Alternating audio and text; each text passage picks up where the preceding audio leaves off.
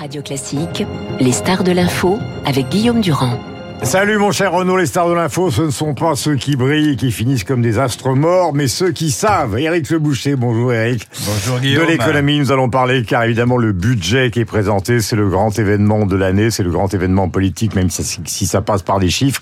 Et avec Christian, nous allons faire Radio Kremlin, c'est-à-dire que nous allons essayer de savoir ce qui se passe dans la tête euh, de Poutine et dans le pays où un désordre assez fondamental est en train de s'installer, notamment avec des gens qui fuient vers la Georgie. Mais commençons donc par ce budget.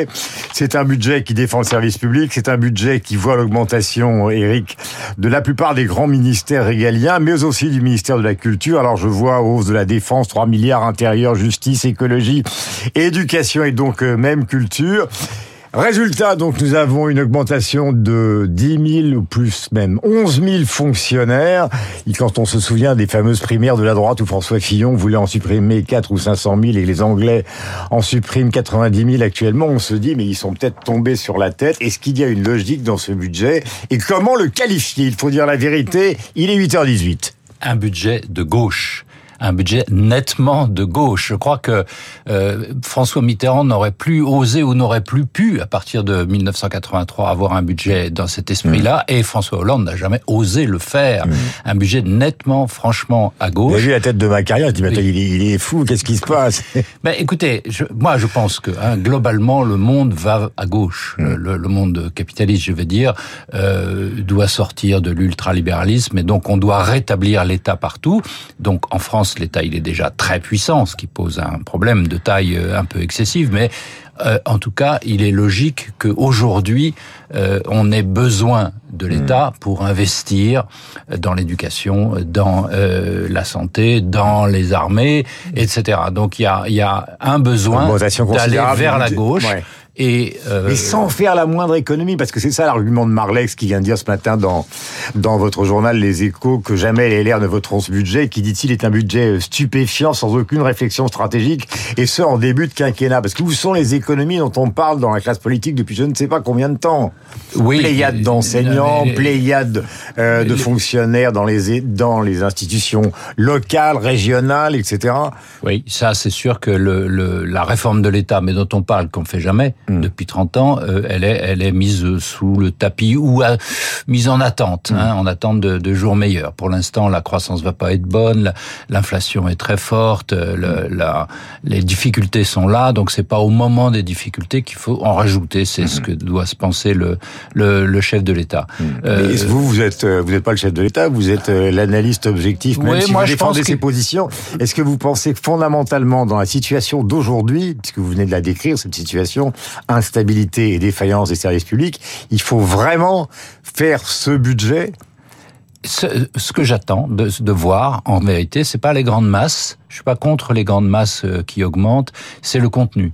C'est-à-dire que j'espère que dans chaque ministère, l'argent sera bien dépensé et ne sera pas dépensé pour euh, les, pardon, mais pour le, les dépenses courantes, mais plutôt pour l'investissement. Nous sommes, nous avons absolument besoin d'investir dans tous les pays d'ailleurs, et, euh, et l'Allemagne en première, l'Italie va devoir le faire, je sais pas comment elle va faire, euh, et, et la France aussi. Il faut réinvestir. Alors après, si on, on, doit si ça, cet argent, je vous interromps parce qu'il faut toujours donner des exemples pour les gens. Il faut rappeler qu'on est le seul pays membre du Conseil de sécurité, c'est votre consoeur Cécile Sornudet qui le rappelle ce matin Cornudet dans, dans, dans les échos, qu'on est le seul pays membre du Conseil de sécurité qui n'a pas produit de vaccin.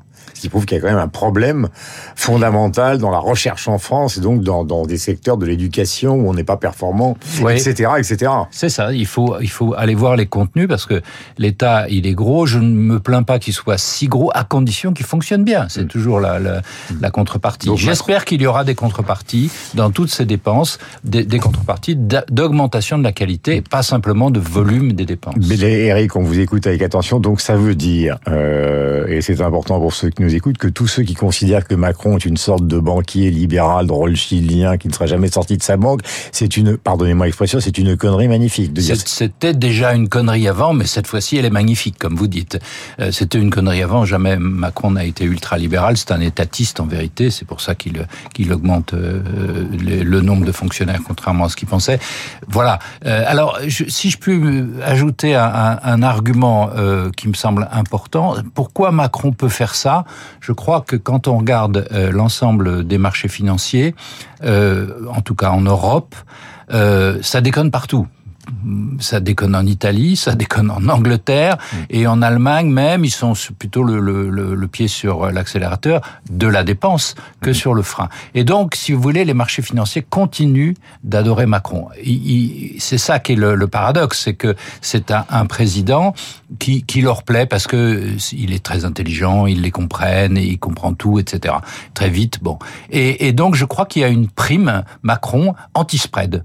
Vous voyez ce que je veux dire? C'est-à-dire qui qui bloque le spread, le spread français avec le spread allemand. des marchés financiers, quoi. Voilà. Et donc ça, il en profite. Et c'est pour ça qu'il peut accélérer sur les dépenses publiques, mais qu'en même temps, il faut pas qu'il le fasse trop, évidemment, parce que il, Bruno Le Maire a raison de, de dire qu'on est à l'euro près au sens où la corde est maintenant très tendue. ce qui veut dire quand même qu'il faut maintenir euh, la non-augmentation des impôts, protéger comme ils le font, euh, pas de taxes sur les super profits, et d'une certaine manière, on protège les les grandes entreprises. Euh, et, les et, les startups, etc. Et les startups en évitant de les taxer. Euh, il y a quand même un problème majeur, c'est le commerce extérieur, parce que c'est 156 milliards de déficit, 154 milliards l'an prochain. Alors c'était 85 milliards en 1980. Et quand on regarde les entreprises, on a l'impression que c'est la Fashion Week. On en a parlé ce matin euh, avec mon camarade François Giffrier. Euh, en dehors du luxe dont Radio Classique fait partie via En dehors de Total et d'Airbus, a l'impression qu'industriellement, c'est un peu le désert quand même, la France. Ah non, il y a des avions. J'ai dit Airbus.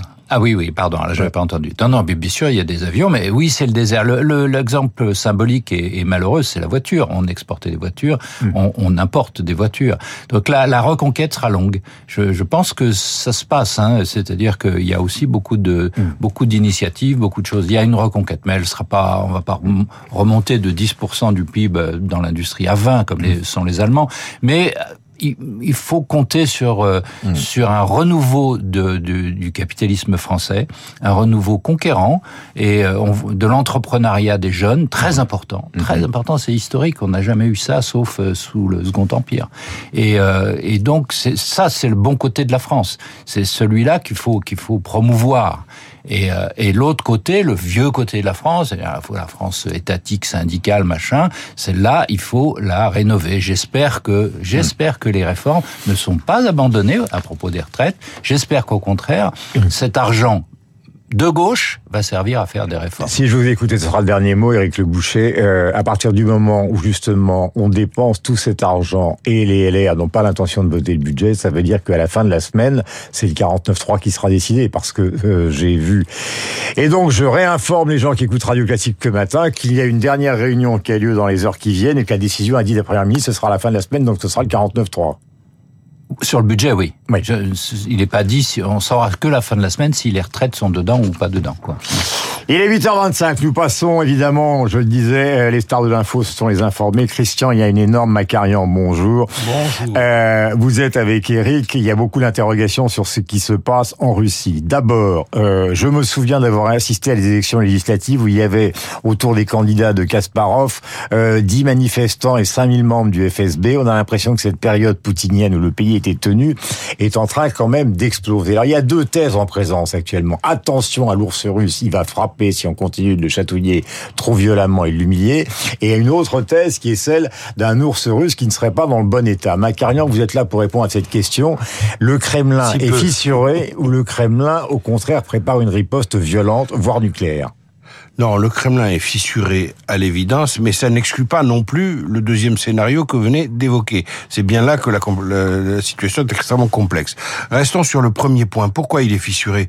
Parce que même le FSB, donc successeur du KGB, proclame qu'il y a 261 000, le chiffre est quand même assez précis, personnes de sexe masculin mhm. qui ont échappé à la conscription euh, partielle. Je rappelle que c'est pas euh, à la mobilisation partielle pardon, que ce n'est pas, je rappelle que ce n'est pas une mobilisation générale, euh, en fuyant le pays par euh, toutes les possibilités euh, mm. encore offertes. Donc la question, c'est de savoir pourquoi le FSB fait fuiter des chiffres pareils qui sont de nature un peu affolante. Mm. Eh bien, une des, un des éléments de réponse, c'est justement pour justifier pour aller dans le sens de l'hypothèse que vous souleviez, une réponse autoritaire, plus autoritaire, puisqu'il y a des sorties trop nombreuses du territoire national, durcissons la loi, Poutine l'a fait puisqu'il a augmenté, alourdi il a alourdi les peines euh, qui euh, menacent ceux euh, qui tirent au flanc ou tout simplement euh, qui désertent. Mais il y a une autre possibilité, c'est de rendre l'interdiction hmm. de sortie, enfin d'instaurer l'interdiction de, de, sortie aux hommes dans une tranche d'âge définie, hmm. ce qui, je le rappelle, est déjà le cas de l'Ukraine depuis plusieurs mois. Hein. En hmm. Ukraine, quand vous êtes... Mais est-ce que ça veut dire, Christian, que Poutine actuellement, Poutine actuellement, il est, dans, il est dans quelle situation? Est-ce qu'il est perdu par rapport à une jeunesse qui se retrouve plus vraiment dans la façon dont évolue le pouvoir russe? C'est-à-dire c'était une sorte de Kennedy au départ et maintenant c'est une sorte d'Andropov euh, en plus jeune Ou alors est-ce qu'il a un couteau dans le dos parce qu'il y a effectivement les ultranationalistes qui sont dans l'ombre du Kremlin et qui lui disent si tu ne fais pas ce que décrit euh, Macarian actuellement à la radio en France sur Radio Classique, tu vas se retrouver au mieux en résidence surveillée et au pire euh, quelque part on ne sait pas où. Poutine est un homme qui arbitre entre plusieurs groupes de pression. Vous venez de le signaler. Les ultranationalistes, les businessmen qui veulent qui veulent pas qu'on ferme, qu'on verrouille, qu'on cadenasse complètement le pays parce que ils souffrent déjà beaucoup des sanctions. Euh, les gens des services, des, les siloviki comme on dit en russe, des gens de services de renseignement, l'armée qui a quand même euh, essuyé de très sérieux revers, pour pas dire plus.